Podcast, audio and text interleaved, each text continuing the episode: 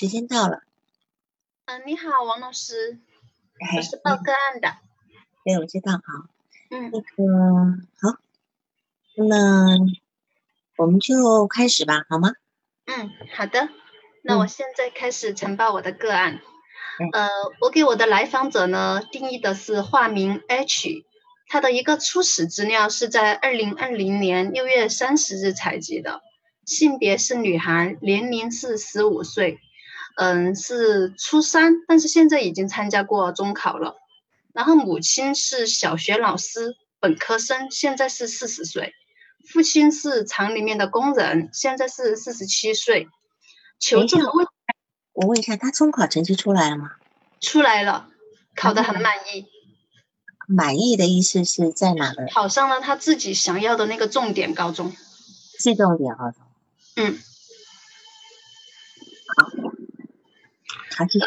然后求助的问题是不善于沟通，不能接受不完美，人际关系敏感，不接受任何人的意见。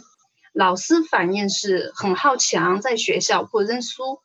别人关心他的时候，他会觉得很假，他会说：“你都不懂我，说什么关心的话。”但是如果别人不关心呢，他会觉得这些人太没有人情味了。老师都觉得不知道该怎么才好，然后成绩一直是在中上。嗯，他的基本背景是一家三口在居住，妈妈、爸爸和他。然后在小学期间呢，妈妈对于 H 的学习要求是很多的，生活中控制也很多。妈妈认为 H 很多时候都是被动接受的，就是在这一个点上，妈妈给我举例，就是说他去做了，但是他会他会是嗯没有任何表情，很不开心的去做。嗯会去执行妈妈妈妈的这个要求。然后嗯从小到大呢，直到最近一个月才开始不会坚持每天晚上跟妈妈睡。妈妈描述说，现在有时候是因为做作业做得太晚了，所以说她就会在自己的房间睡了。然后嗯在初一需要住宿的时候，每次去上学的时候，她都会哭，因为她觉得不想住宿舍，因为去住宿舍就不能跟妈妈睡了。呃，而且还反映到和宿舍的同学相处的不好，觉得同学们都好幼稚啊，觉得，嗯，妈妈的性格，呃，咨询师看起来感觉到是，嗯，知书达理的看起来，但是呢，他会用自己认为对的很多道理去要求对方听从，嗯。呃，有一种内柔外刚，就是有一种很隐性的强势感，有一种。然后爸爸呢，陪孩子的时间比较多，一般在一起都是和孩子玩玩具。爸爸的性格感觉很温和，很宠爱和顺从女儿，也就是在访谈过程中，爸爸也非常的感觉到宠爱他的妈妈，就是也会。他的成长史，妈妈和爸爸是别人介绍认识的，相处一年结婚，然后结婚的时候妈妈二十三岁，爸爸三十岁。然后受孕是在两年后，属于第一次受孕。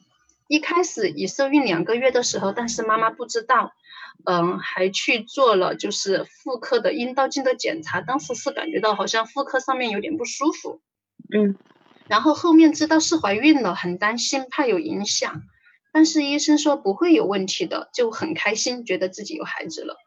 整个孕期妈妈的身体是很健康的。但是呢，宝宝在肚子里面一直不爱动，然后妈妈的情绪在前段时间，就是在孕期的前段时间很稳定，然后在临产前接近一个月的时间，因为工作的原因很有压力，妈妈觉得领导是在为难自己，自己很委屈，但是老公呢又帮不上忙，她很抱怨老公没有能力才让自己受委屈，觉得很后悔认识。认识自己的老老公，而且这段时间她是经常会哭，然后他们是呃孩子是属于足月剖腹产，生下来的时候胎音很弱，然后其余的呢都是正常的，和妈妈睡在一起，然后在月子期间她是有夜哭的，食欲是正常的，妈妈很少抱她，因为觉得是夏天太热了，一般都是把 H 单独放在一边。除开母乳喂养的时候，然后，嗯，这个孩子在吃妈妈的奶的时候，他是不会看妈妈的。在月子期间，妈妈还有感染，就是尿道尿路感染，感觉到是很焦虑的。然后月子期间，外婆呢有辅助的一个照料，妈妈两个月后就去上班了，就全权照交给外婆照顾，然后晚上会回来。然后六个月过后，母乳就不够了，需要添加辅食，然后添加的辅食是奶粉，没有过敏的现象。在六个月开始，六个月后开始断奶，然后在断奶的期间就孩子发烧打针。然后这样子，嗯，生病了几天，然后其余的就很少生病了。在两到三岁的时候，入厕训练会在厕所上，上幼儿园呢会憋大便，会指挥家上了就。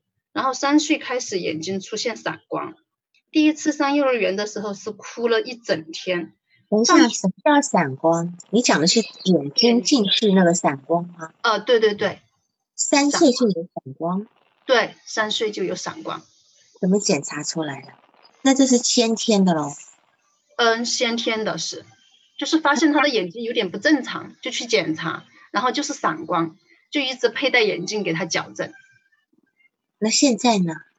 现在现在他是一直戴着眼镜的，我现在我没有问。嗯嗯嗯嗯嗯，好，好，继续。嗯嗯嗯，然后。三岁的时候开始眼睛出现闪光，第一次上幼儿园哭了一整天。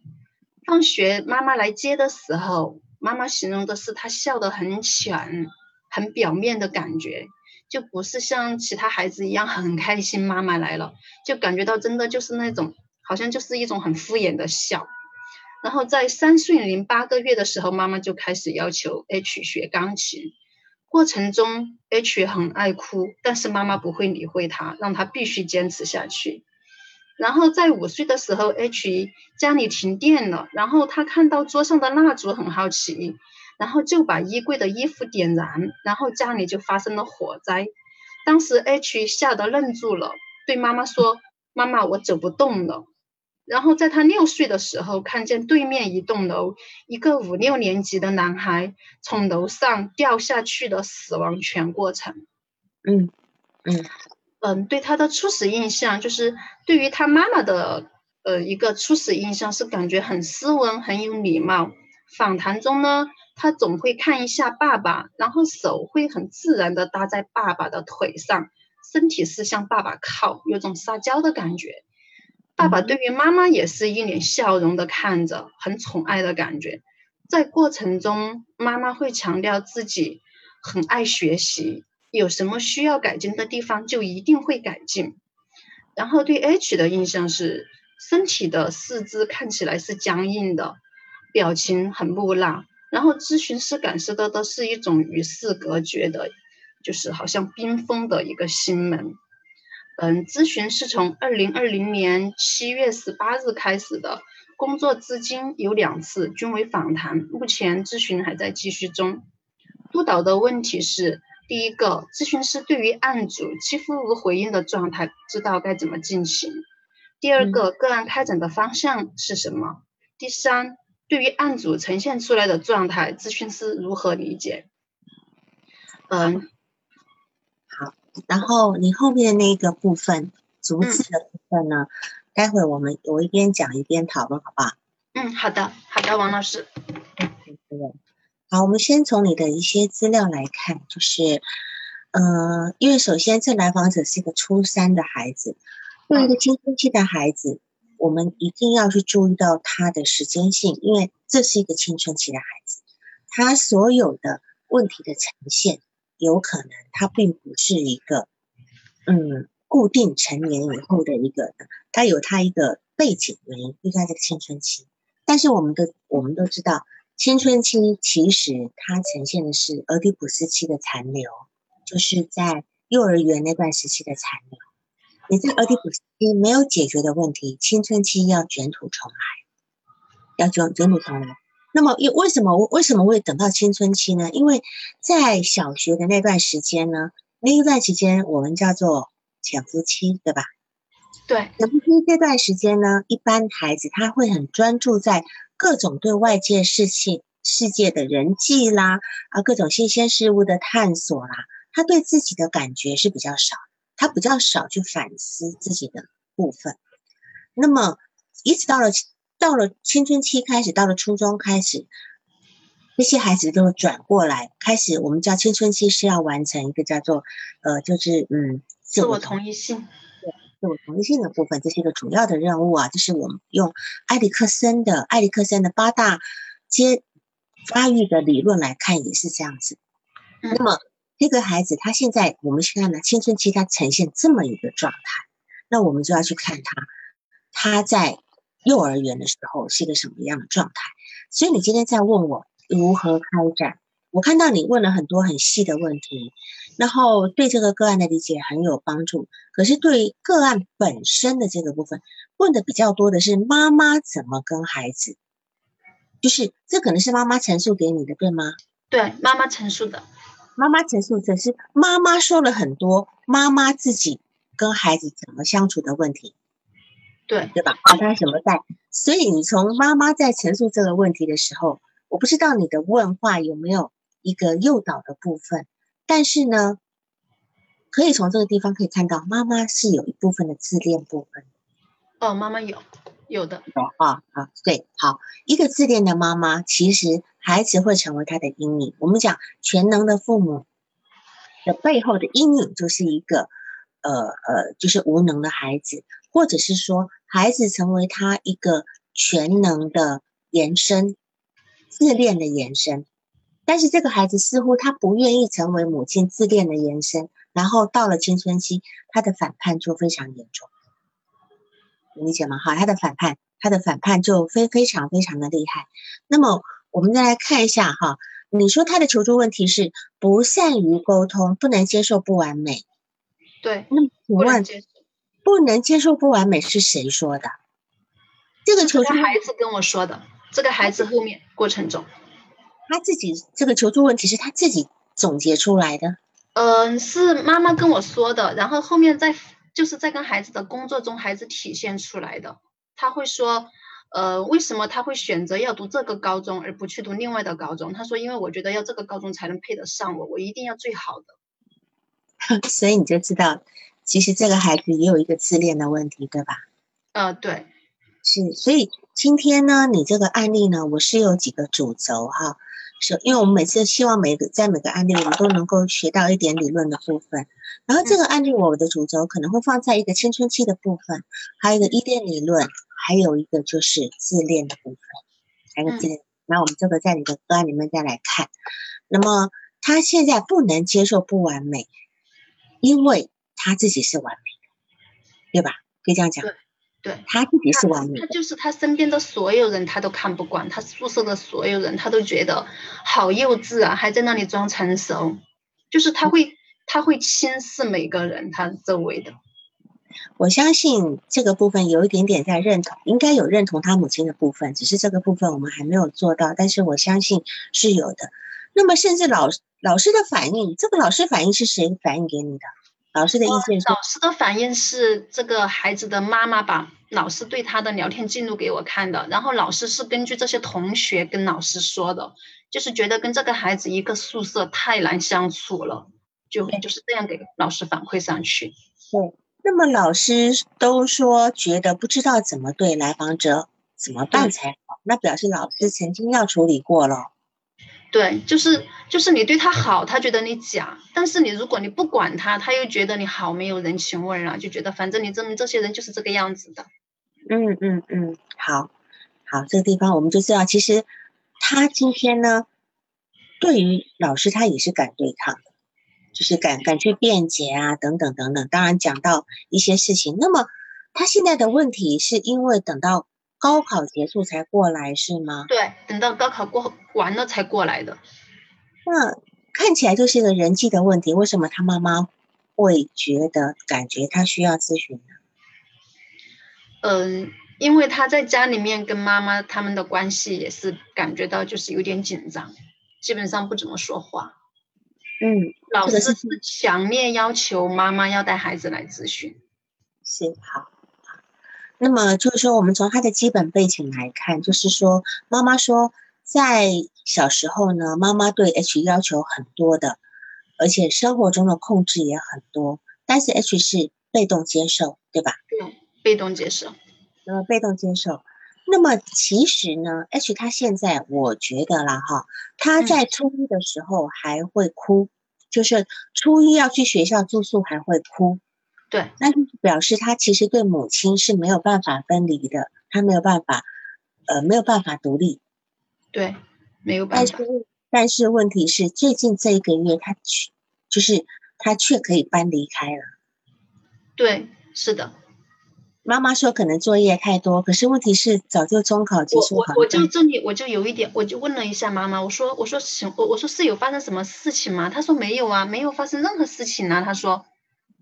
对，我觉得这是一个孩子开始要分离个体化，虽然他比别人慢，他比别人慢，但是这是他本身，因为他的发展阶段，他要开始分离个体化的阶段，呃，一个一个过程，所以他有很多的呈问题呈现会过分的强烈，他为了要斩断很多关系，他会过分的强烈，比如说他来到你的咨询室，双手紧紧抱着，对吧？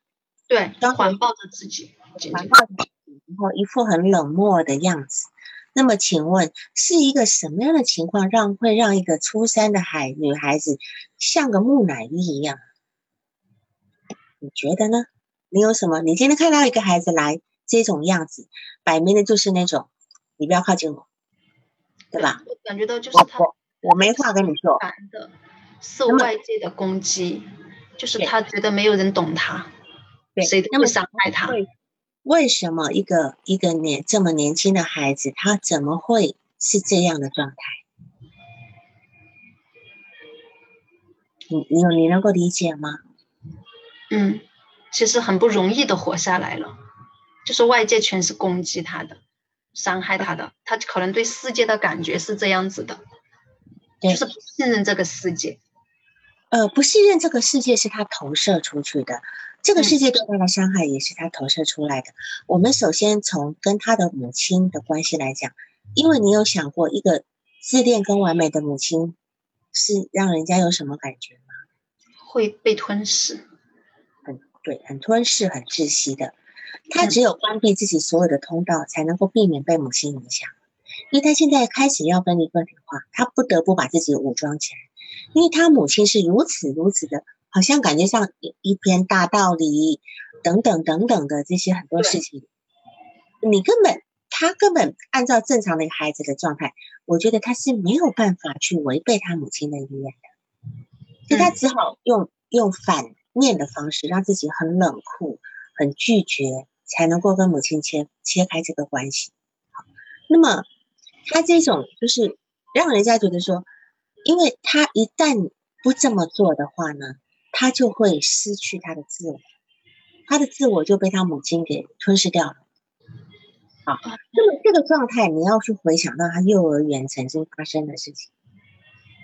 他幼儿园第一天去学校上课，你记得吗？你刚刚说的，哭了一整天，哭了一整天，这是很正常的。很多孩子第一天去都会哭，可是回他妈妈去接他是什么反应呢？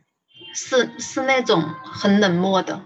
就是很敷衍的笑，很冷漠，笑得很假的感觉，对吧？你想，按理来讲，按理来讲，一般的孩子一般是看到妈妈来接，哇，更是哭。本来可能他已经不不哭了，可是看到妈妈来哭的时候，突然之间就呼天抢地了。啊，看到妈妈来接他，他可能就呼天抢地，对吧？但是这个孩子，他却是妈妈来接他的时候，他一脸冷漠，笑得很假很浅的样子。我们从这个部分来讲，我们就要就往前推很多事情了。首先，一个幼儿园三岁的孩子，他怎么会发展出这种状态？而且，三岁的孩子应该已经完成了所谓的依恋理论的最后一个阶段。三依恋理论是从半岁到三十六三十个月，或到三十六个月结束。他的幼儿园应该已经是完成他的依恋。从他这个反应来看，你你怎么去判断他的依恋？嗯。我感觉到他有一点像那个什么，就是不安全型的依恋，他是，就是里面我觉得既有矛盾，也有回避的那种感觉，就是有那这两种味道。对这个部分，我们在细究，因为我现在目前不知道。我们先粗略的把依恋分成安全依恋跟不安全依恋，对吧？哈，嗯。那么他至少在不安全依恋上，就是说，今天妈妈来接我，我还一副装的好像有点一，好像感觉到就是他心冷，就一整天下来心冷掉了。那么你今天妈妈来接我，虽然妈妈对着满脸的笑来来说啊，宝宝，我来接你了哈，可是他。怀着那种脸色是有点怀疑，有点有点警惕的，对吧？对，他并不是很真诚的跟妈妈摊开的双手，所以对方按理来讲，如果说他是一个安全型依恋的孩子，他会很热情的，反过来会怪妈妈说：“你怎么把我丢在这里呀？”哇哇哇，又又又又又哇啦哇啦哭一场。但他不是，他不是，这是他妈妈，既然是他妈妈形容的，这肯定是非常准的。而且他妈妈可能印象也很深刻。那么这个地方，我们还是要往前去找证据。他妈妈说了，刚刚生孩子的时候说怕热，对，怕热都是把他独自丢在一边，很少抱的。那你你从这个行为来看，我也觉得很有意思。他妈妈会讲到这个点，很有意思。这个点是非常重要的一个点。他妈妈为什就是说他妈妈这样的一个反应，这么一个行为，你觉得？对孩子会有什么反？会有什么结果呢？这样的感觉的话，孩子感受到的就是自己是被抛弃的感觉，有一种，因为他无法与客体，就是无法与，就是嗯，就是有一个好客体去进行一个内化，没有好客体，他感受到的是一个坏客体。嗯，应该来讲，就是说这个时候他还没有客体观念。哦，他这个时候还在共生，哦，共生。出生的话，前头一个月还在共生，此时他所有的感觉都是要靠母亲来回应的，母亲就是他的镜子。所以他今天在妈妈的肚子里面习惯听妈妈的声音，对吧？结果出来了以后，他应该还要继续在妈妈的怀抱里，这是非常重要的。所以现在，现在你看现在的。呃，生产都是一出生的话，医院都会把孩子抱到母亲的呃床边，对吧？嗯，好，我们都知道这个理论。但是这个妈妈其实是很少抱他的，因为怕热，只有在喂奶才要抱。我相信这个喂奶时候搞不好也是放床上，就就这么就着这么这么喂养而已哈。所以在这个月月子期间，一个女人坐月子的期间，孩子需要非常多的拥抱。尤其在这个共生期的这个月，她非常她需要非常多的拥抱，尤其是跟母亲的声音跟眼光的接触。她其实她不一定看得到你，可是他给模模糊的那那种感觉，他需要能够有有一种连接。那么，那么如果这个时候他没有得到母亲的回应的时候呢，他会把利比多的投注转回自身。本来这个时候他是他利比多一个爱的投注，他是转投注给母亲的这个部分。但如果说今天他这个投注是没有回应的，没有回应的情况之下，他会投注，他会转回自身，转回自身以后呢，他就变成一个叫自恋、自爱的状态。这个状态，他要么就形成自闭，要么就是形成自恋。他就封闭了从外界去寻求反应的一个。他封闭了去去从外界去寻求去反应的这么一个可能，他就开始自自闭的部分了。所以一般自闭症来讲，也都是在共生期发生的，在共生期的一个。那么共生期是零到六个月对吗，王老师？没有那么长，没有那么长。共生期大概一个月差不多。后面呢？后面前面三前面三四个月呢？它是分离，它是分裂状态。偏执分裂位，它会，它会，它会也有一步，但是没有像头一个月的共生这么严重。偏偏执分裂位呢，它也会有一点点，有一部分的共生的概念，就是说，我觉得乳房是我的，好乳房是我的，呃，我要拥有的部分，我我不能拥有，我就摧毁它的那个部分，对吧？但是到了六个月之后，他有一个进入孕育位态，他会知道，原来好乳房不是我的。那时候慢慢的说，所以你说零到六个月，它其实，呃，你要这么讲也行，但是事实上真正的共生状态是在头头一个月，头顶多两个月的部分。好，然后如果说母亲她看着孩，母亲在这个阶段，她看的孩子的那个眼光里，她能够闪出一种光芒，这种光芒是一种真实的信号。然后我要靠着他枕着，让孩子体会到真实。那么就是孩子会因为母亲，好了，我看看谁没关麦啊？嗯。啊，那个练腿好，一八零四九零八三五六六，麻烦你关一个麦好吗？啊，没开麦，没事。好，就是嗯，就是这个时候呢，母亲因为母亲会因为这个孩子的存在，她表现出一种非常愉悦的情感，孩子才会有安全感。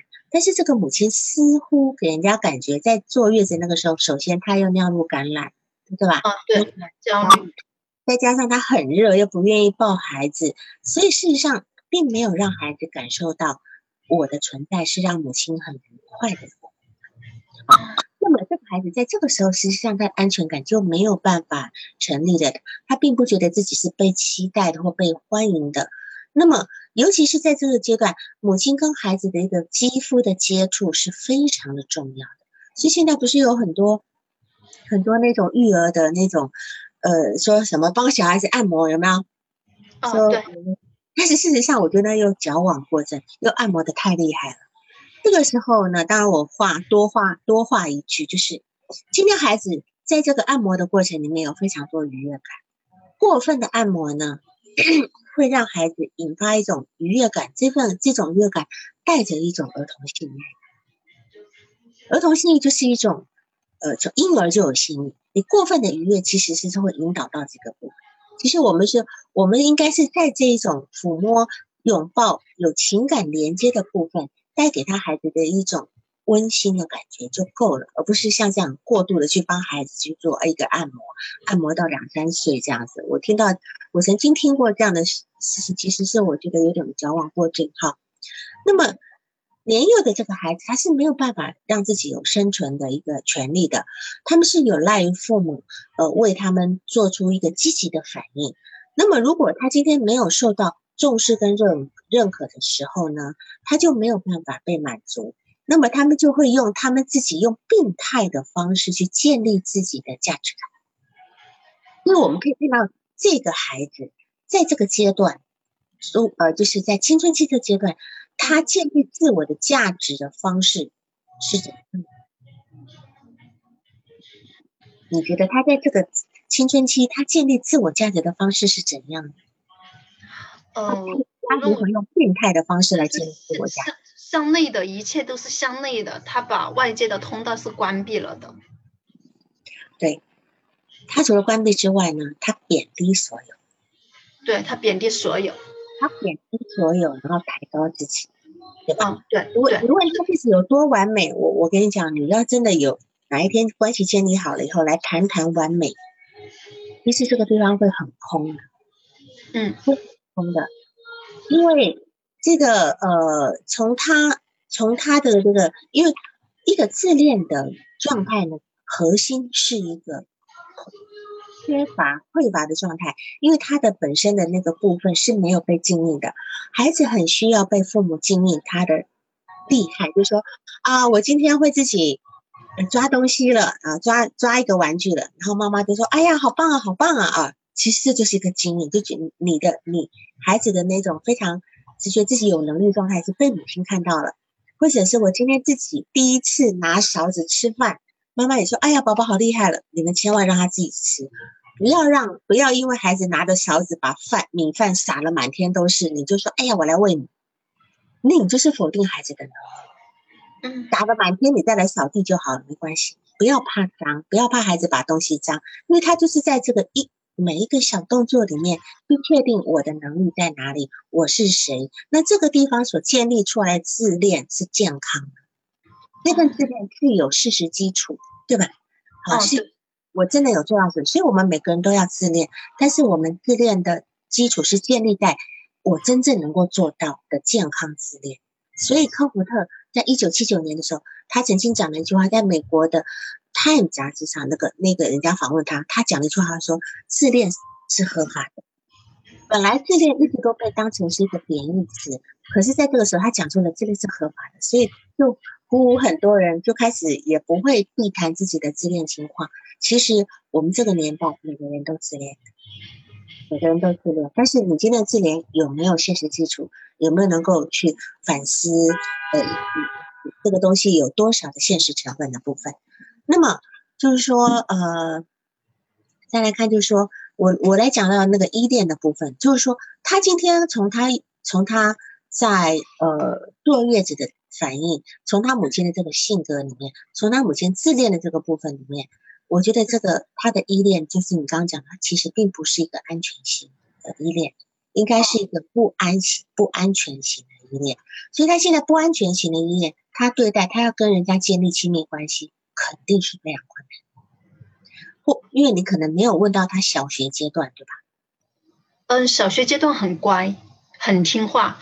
就是这个孩子，他有跟我说，他说从来都是我跟别人说对不起，不管对还是错，我已经受够了，我不会再说对不起了。错的又不是我一个人。对，所以这个部分事实上小小学阶段他是忍着，到了青春期，或许小学阶段他不知道每次都是我在认错，嗯，那么当然你要问他谁你你谁让你认错的？我问他了，他怎么说？然后他就不想说了，他就，但是他们一家三口在一起，肯定是他应该是他的妈妈，应该是。对，这个是你可以工作，就是说，一定是他妈总他妈妈总是要他认错，嗯，总是要认错。那这个当然也是你要放在心上，就是以后关于这个部分要慢慢去跟他澄清。然后当他妈妈说他六个月以后母乳不够，就开始添加添加这个奶粉。奶粉，嗯，对我之前也说过，母乳不够没有关系，你就算一出生你都不吃母乳都没有关系，奶粉不是最重要的事情。嗯，母奶母奶不是最重要的事情，它或许跟营养有关，可它跟这个安全感的建立跟养育是没有关系的。我们今天孩子今今天母亲能够抱着孩子，很很温暖的、很温馨的去喂他，即便你用的是奶瓶都没有关系。哦，只要能够听到你的心跳声，他只要能够在你的怀里就够了。所以有些孩子总觉得，有些母亲会觉得，哎呀，我没有喂母乳怎么样，都不用担心的。有很多。有很多孩妈妈真的为了要工作，她一个月就得去上班了，也或者是她因为剖腹，然后可能因为又用药，她也不敢用母乳，母乳，但是不是每个孩子都一定有问题，对吧？哈，真正吃母乳吃到两岁的有问题的也多多了去了，对哈。然后这个部分当然我呃，你既然讲说母乳不够了，那我还是要澄清一下，他不一定要关担心这个部分。那么两三岁的时候开始如厕训练，对吧？对。这个如厕训练呢，他呢居然就是在幼儿园不敢在幼儿园大便，对，不敢，他都是回家上，他回家上的。那么你从他这个行为，你会怎么去判定他？就是感觉到，就是在这一个阶段中，他的一个刚预期是受阻了的，就是是控制型的，就是被妈妈那种自恋、那种妈妈也追求完美的这一份，就是。嗯，状态所干扰着，是，就说这个孩子呢，他可以从他这个行为，我们可以看得出来，他的如厕训练或刚预期这个部分其实是很严格，规矩的教导应该是很严格的，很严格。然后呢，如果是这样的话呢，他会适应力比较差，也会比较呃固执跟僵僵化的部分。然后同样的，他的超我会比较严苛。他的超我，呃，超我其实是有分两个，有两个理论的。一个是属于那个弗洛伊德讲的超我，弗洛伊德讲的超我呢，是在俄狄浦斯期完成的。俄狄浦斯期的结束之后，也是我们一个人的超我认同的完成。这个这个时候的完成呢，是认同父母的禁忌，认同父母的说。这个禁忌不一定是都是对的，就是说，呃，父母认为，呃，假设我讲一讲，呃，父母认为浪费是不应该的，呃，认呃，父母是认同很很小气的，那你你可能也就是认同这个部分，也不应该浪费。好，那这个东西放在每一家每家不一定，所以就是，俄狄浦斯期，弗洛伊德认为的超我认完成是在俄狄浦斯期，是指这个部分，像我们父母的晋级认同。但是呢，克莱因有一个超我的部分是在一两岁就有的这个部分，这个部分可能就会跟这个呃，比如说他现在在刚预期的这个这个训练的这个部分，这个部分会形成他的早期超我。早期超我一般都是非常刻板的，没有弹性的。对，就是他，他整个人呈现出来的状态就特别像这种感觉。对他，然后他会拿着一个呃一个非常呃一个严苛的标准。他其实这份超我，我不知道他对他对自己对别人也很厉害的。这种早期超我一般对别人也很严苛的。对，很严苛的。对，好，对。然后他那个散光的部分，我觉得很有意思。他家里有些散光吗？呃，没有。我问了，就是这个孩子，他在妈妈肚子里的时候，他就胎音。妈妈说的，胎音就一直就是胎音一直比较弱，而且就是一直不爱动，就不像其他的胎儿一样。嗯嗯嗯嗯嗯，是是有这一部分存在。不爱动，那只能说这个孩子天生气质是比较安静的嘛。嗯。天生气只是安静的，不一定不一定代表。怀上他了，然后做那个阴道镜的时候，对他有没有扰动？阴道镜它不会伸到子宫里去呀。哦。医生不是说没问题吗？呃，医生说是没问题的。是啊，好，医生说是没问题的，那就还好。因为我我我就是另外有一个类似的个案，就是孩子呈现出来的状态和这个很像，也是在怀孕的时候，也是进行了这样的一个就是妇科的一个。就是，然后呢？然后他怎么了？那个孩子的状态和也是眼睛是闪光，而且感统失调。感统失调哈，除了应该这样讲，除了天生的天生的气质因素之外，因为我之前曾经有过很多个案，他是感统呃感统失调，后来我就问他小时候怎么养育的。感统感统失调，在这我们讲就是这样讲的嘛，他的肢体手脚是不协调的，对吧？对。那他们还有个，他们还有个特点，就是他们写眼睛，那那个感统失调的孩子眼睛也一样的不正常，也是散光。啊，对。然后他们写字会歪歪斜斜的。对。走路很容易跌倒。嗯。啊，等等等等，就是这这方面是很差的。然后当然，我我今天不不去套这个感统失调，我只在讲说孩子呢。我发觉有很多孩子这种这样的问题，他也许不一定到感统失调的这个程度，但是就很多协调性很差的孩子呢，他们通常是在学走路的时候，没有好好的该爬不爬，该走不走。哦，就是比如说今天有一些呃老人家带就怕脏，怕脏。本来小孩子在学爬的时候，但是他就是利用学的四肢在动，对吧？嗯，这这一块是训练他的协调能力的。然后有些孩子根本就没有爬，就直接坐那种学步车。那学步车又有两只脚滑来滑去，那你就知道人是一定只要等到发展到一定阶段，你的脚够力了，你就能够站起来了。对，因为他不一定要学着爬怎么样，他才会走路。你只要时间到，他自然会站起来。所以他这边的跳过的那个利用手脚协调的那个训练的时候，然后呢？就导导致他后来就是平衡感很差，协调能力很差。然后到小学学一年级学学写字的时候，他那个人家是一行字字字下来，他是这样写啊写啊写啊写，就是他没有办法写字了。对。然后那个字写不在框框里。哦，是的。对对，所以这个部分我就是说，这个教育现在这个东西是个很小节的地方。我也是希望，如果在座呃有那种还要当父母的人，你要注意。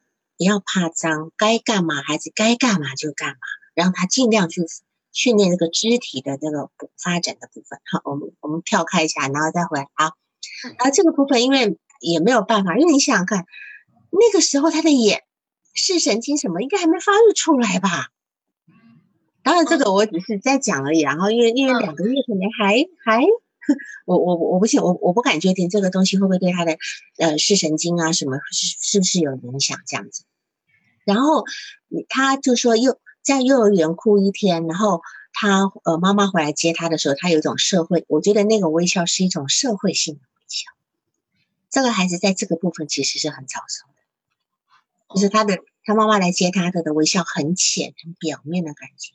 对。那不是一个孩子应该有的微笑，是一个社会型的微笑，是一种防御性的微笑，因为他的心里面已经有那种呃被分离、被抛弃的、被切割的感受。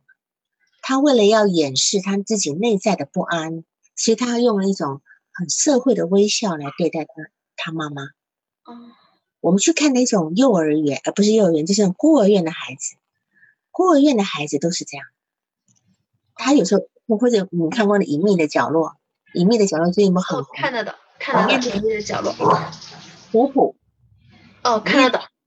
对，其实他们那种只要是孤儿院出来的孩子，他们的笑容其实都是这样，很嗯，很警惕的这个孩子。包括有部电影叫《太阳帝国》，《太阳帝国》那部电影是在发生在中国的虹口区，当时中上海的虹口区是有个集中营的，我不知道大家知不知道。上海的虹口区当年有个集中营，关的就是犹太人，是日军在在管理，日军德军在管理的。那当时那个集中营关了非常多的犹太孩子，那个犹太孩子，然后后来等到大战结束以后呢，这些犹太父母来接孩子的时候，这些孩子每个人都面无表情，就看到本来都面无表情，因为他他今天已经经历了这这么长的时间，他已经把爱收回来，他已经对这个父母绝望了。当然，你的这个个案。他只是一第一天突然被送走的这个情况有那么一个部分，不会像《太阳帝国》这部片子这么严重。但是事实上，孩子如果经历这样的一个不安的这个部分，他是会求他的情况。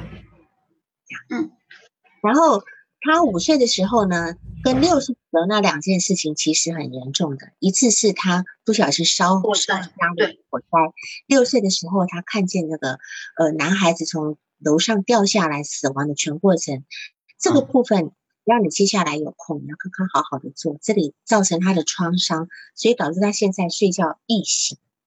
对，易醒，随时他觉得都会有危险，随时都有非常警惕的这个部分。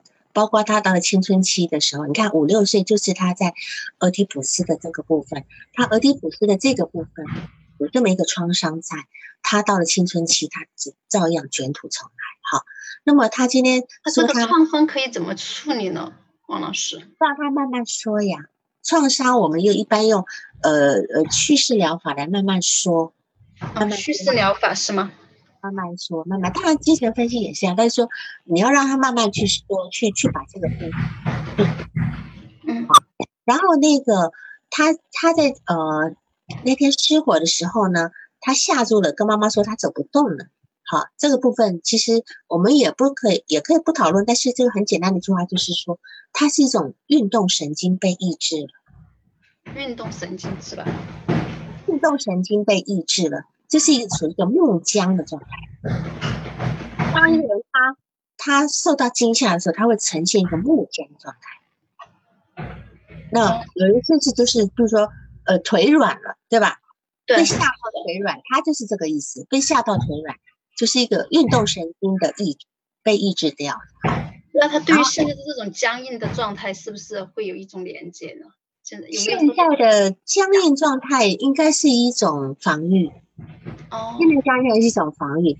那么对于五六岁的时候，这两个其实都已经危及到他的自体感，他的自体感是被入侵了所以这个部分你还是要呃，所以为什么他现在会这么的防御？因为同样的，他现在在维护他自己的字体，他的字体感觉，他字体就是有点比较没有办法很连续，有点脆弱的部分哈。这个部分你要给他很多的呃共情，很多的呃就是静应他的部分。虽然他是一个自恋型，本来静应他是吗？人格的部分，你就应该要从自己心理学的那个角度去静应他的，先去静应他那个夸大。夸大到一段时间之后，我相信他妈妈是不愿意经营他的夸大的。他妈妈现在搞不好也会觉得你怎样怎样，可能会有诸多的批评等等的。妈妈现在对他有一种讨好的那种感觉，就是既讨好又控制。因为因为在在那个就是在出门的时候的话，他会说：“哎呀，宝贝，今天怎么样啊？什么什么的，就是就是语气的话就是这样很讨好的。但是在走的时候，他会说：哎，你要跟老师说再见呐。”你要说老师辛苦了呀，他会这样子很矛盾的状态去呈现。对呀，这个妈不觉得很假吗？对，很假的。这样很假的妈，不是让人家很不舒服吗？对吧？好，因为他还他一直强调自己我很爱学呀，呃，有什么需要改进的一定要告诉我呀，对呀，好，对，就让人家觉得压力好大。好，好，然后再来看一下，嗯，嗯，我们来看一下你这个呃，组呃，就是第一次工作的部分。第一次工作部分的时候，他一来就问你，你就问他说：“你知道，你知道你为什么来这里吗？对吧？”哦，对我问他，说：“我妈妈叫我来的。”嗯，很正常，这是一种挑衅的味道很浓。我妈妈叫我来的。那么你接下来就跟他说：“我得到的信息是你跟同学之间的关系有不愉快的相处，是吗？”对，你直接把他的答案说出来。哦，可能是因为他的反应，他的反应让你担心他，他懒得理你，所以你就直接把他。对，有一点这种，就就是有这种感觉。对，那这个地方呢，我觉得有很多方向可以做，因为他们一定是这样子的，你你放心，他们回应可是这样，你要有心理准备就好。你你应该就是说，你就问他说，呃，意思是你妈妈叫你来，你不能不来是吗？哦，对吧？哈，或然后也可以说，那么你你你。你你想来吗？你自己想来吗？啊，他会跟你说我随便，青春期都会说我随便，没无所谓。好，那么你就可以继续再说，是不是你家里每次帮你安排这些事情，你都随便是吧？你都可以往下去走，啊，就是你自己不再面指他哈。然后，然后你还可以问他一个，你知道你妈妈为何希望你？哦，你就不用直接就问他说：“哦，我知道你是因为朋友的关系，为何希望你来？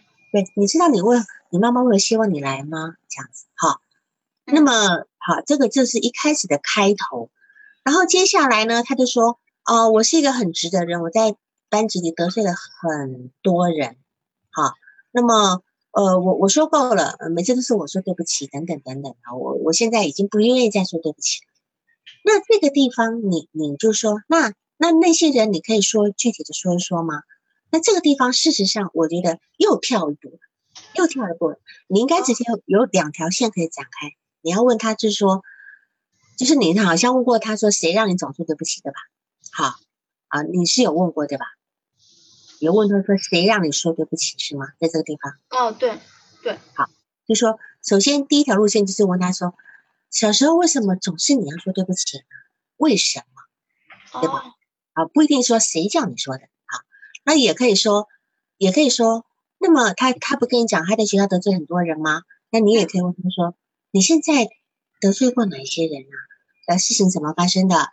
然后，因为这些孩子你要去细节的去讲，才会知道，实际上是他自己内心投射，他树了他自己以为他树了很多敌人，然后他开始封闭自己。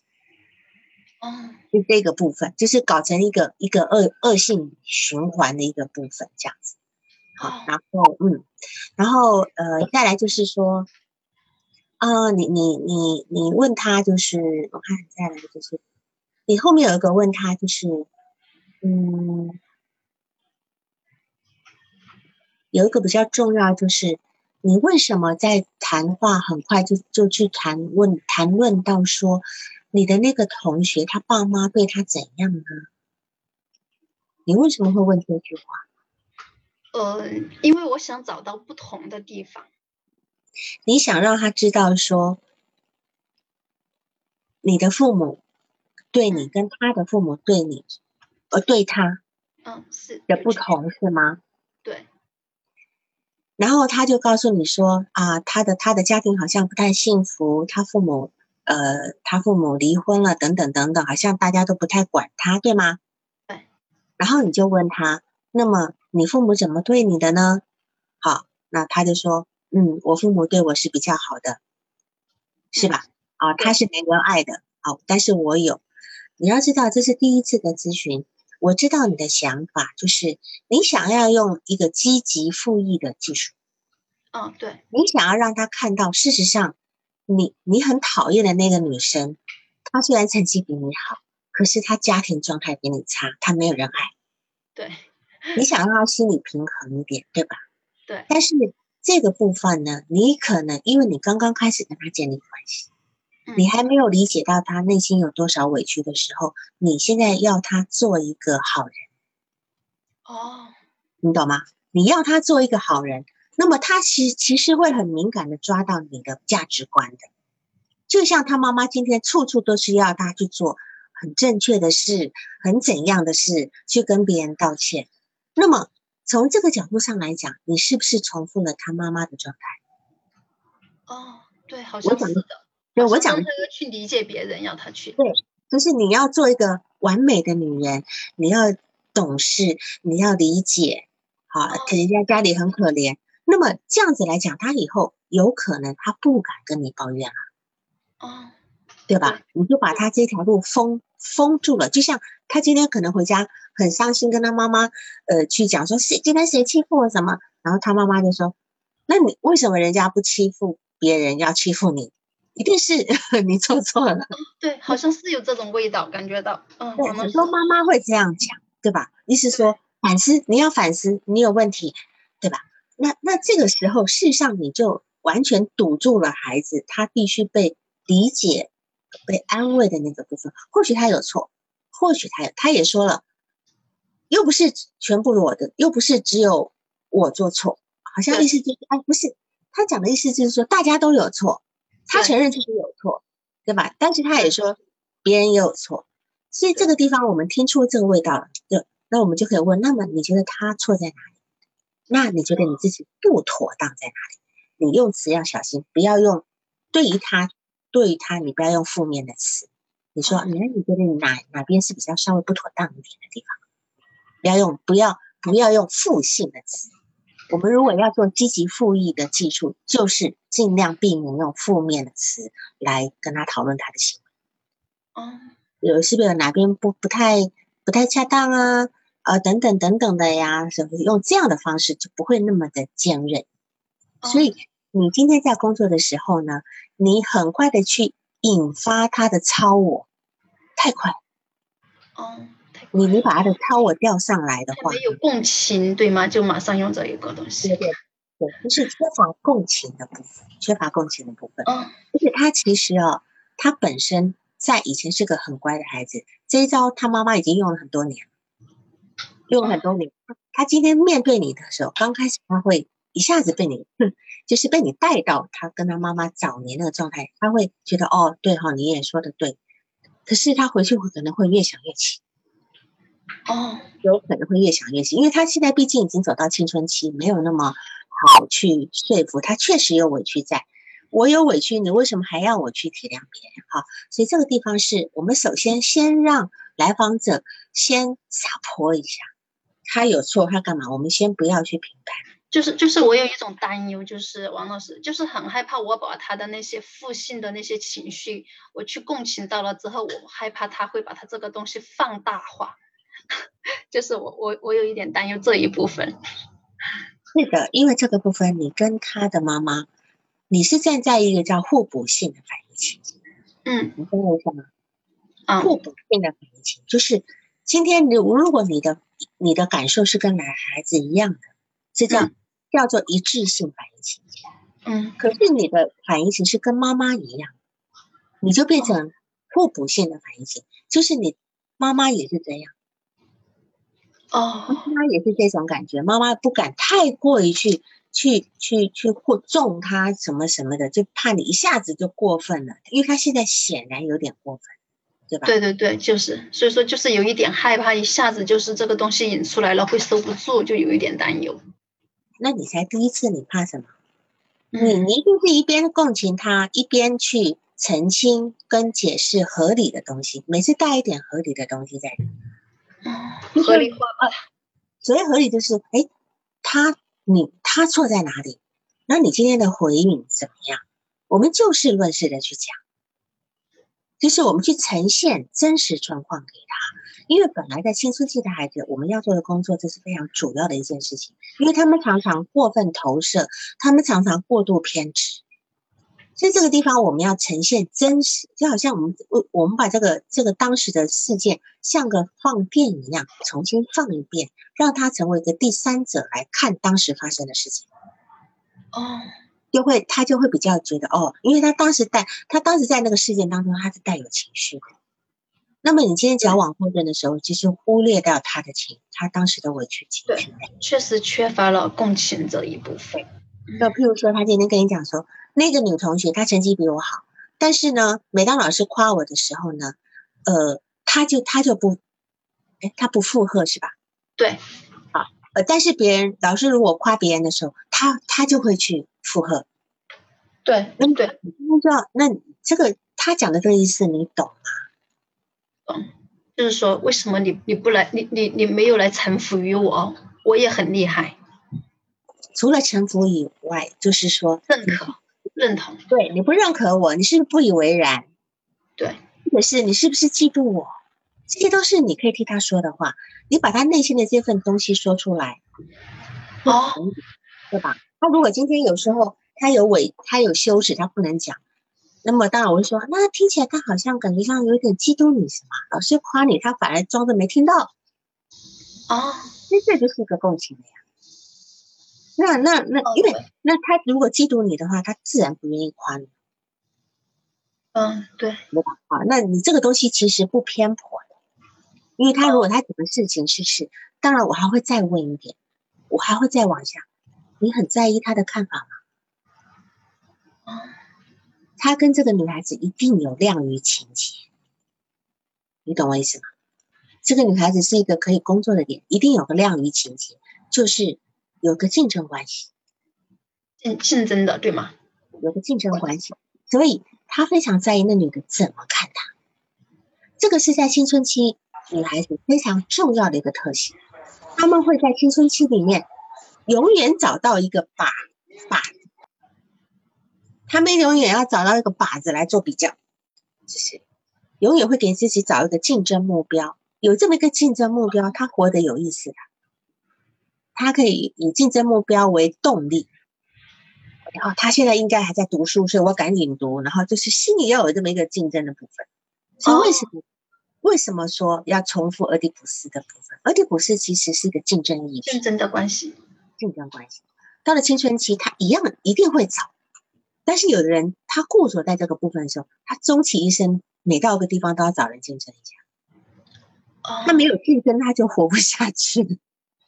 因为我就有那种来访者，他到了大学，他一下子晕了，因为大学每个人都做各做各的，他都突然之间不知道找谁成为一个竞争目标，你知道吗？啊啊，就是就是王老师，我还想问一下，就是这个孩子他呈现出来的这种看起来有点男性化的这种状态，是不是因为就是因为他的妈妈看起来也很像一个女儿的感觉？其实更多的是，好像就是他的爸爸有两个女儿，是应该这样讲。他今天呈现的男性化的部分，是他在拒绝成为一个女孩、女性。哦，对，你不要，你不要，你你不要被他此时的一个男性化状态给吓到。他有一天可能比你想的还女人，可能比你想的女人还女人。对的，他就是看起来肢体这些是很生硬的，完全像一个男生的那种感觉，看起来。这是他刻意的伪装，而且这地方有对母性不认同的部分。就是感觉他他对妈妈是不是还有一种恨？就是感觉妈妈剥夺了他在爸爸那里的就是位置，因为妈妈好像也是一个女儿，也是被妈爸爸宠爱的那种感觉，就好像是在跟，就是好像是他和妈妈之间在争爸爸。我跟你讲，这个部分呢，你就要慢慢再往下工作，因为正常来讲，爸爸妈妈好是天天经地义的呀。嗯，他今天应该认为爸爸妈妈是一一一个的。就是因为妈妈，他要站在女儿的位置。你的意思说，他妈妈站在女儿的小公主一样的那种感觉。妈妈在我面前和爸爸在一起的时候，就真的像一个小公主一样。那就要看妈妈是不是有心理问题了。嗯，妈妈妈妈在女儿的面前跟爸爸在一起，就是一个夫妻的角色。如果今天妈妈因为嫉妒女儿，女儿这是事实的，有很多妈妈在女儿成长以后，开始会跟女儿比较。哦，就去翻女儿的衣服来穿呐，哎呀，我觉得很行为上就有很多退行的状态。然后看一下，然后这个部分我们我不清楚他妈妈，但是这个这个你讲的这部分有可能，妈妈故意装嫩、装小、装公主。啊，对，装公主。啊，对，好，那这个部分是你你要去慢慢工作的，你要去慢慢去去工作的点，这样子。哦，对，这个地方我们还不能够确定？就是看起来感觉他跟其他的妈妈有点不一样，跟我其他的那些个案中的妈妈看起来。对，是的，是的。啊、然后嗯，我看一下，你呢不要担心他的那种很冷漠的部分，你说他在讲事情，好像在讲别人的事情，这是他青春期的一个伪装，担心。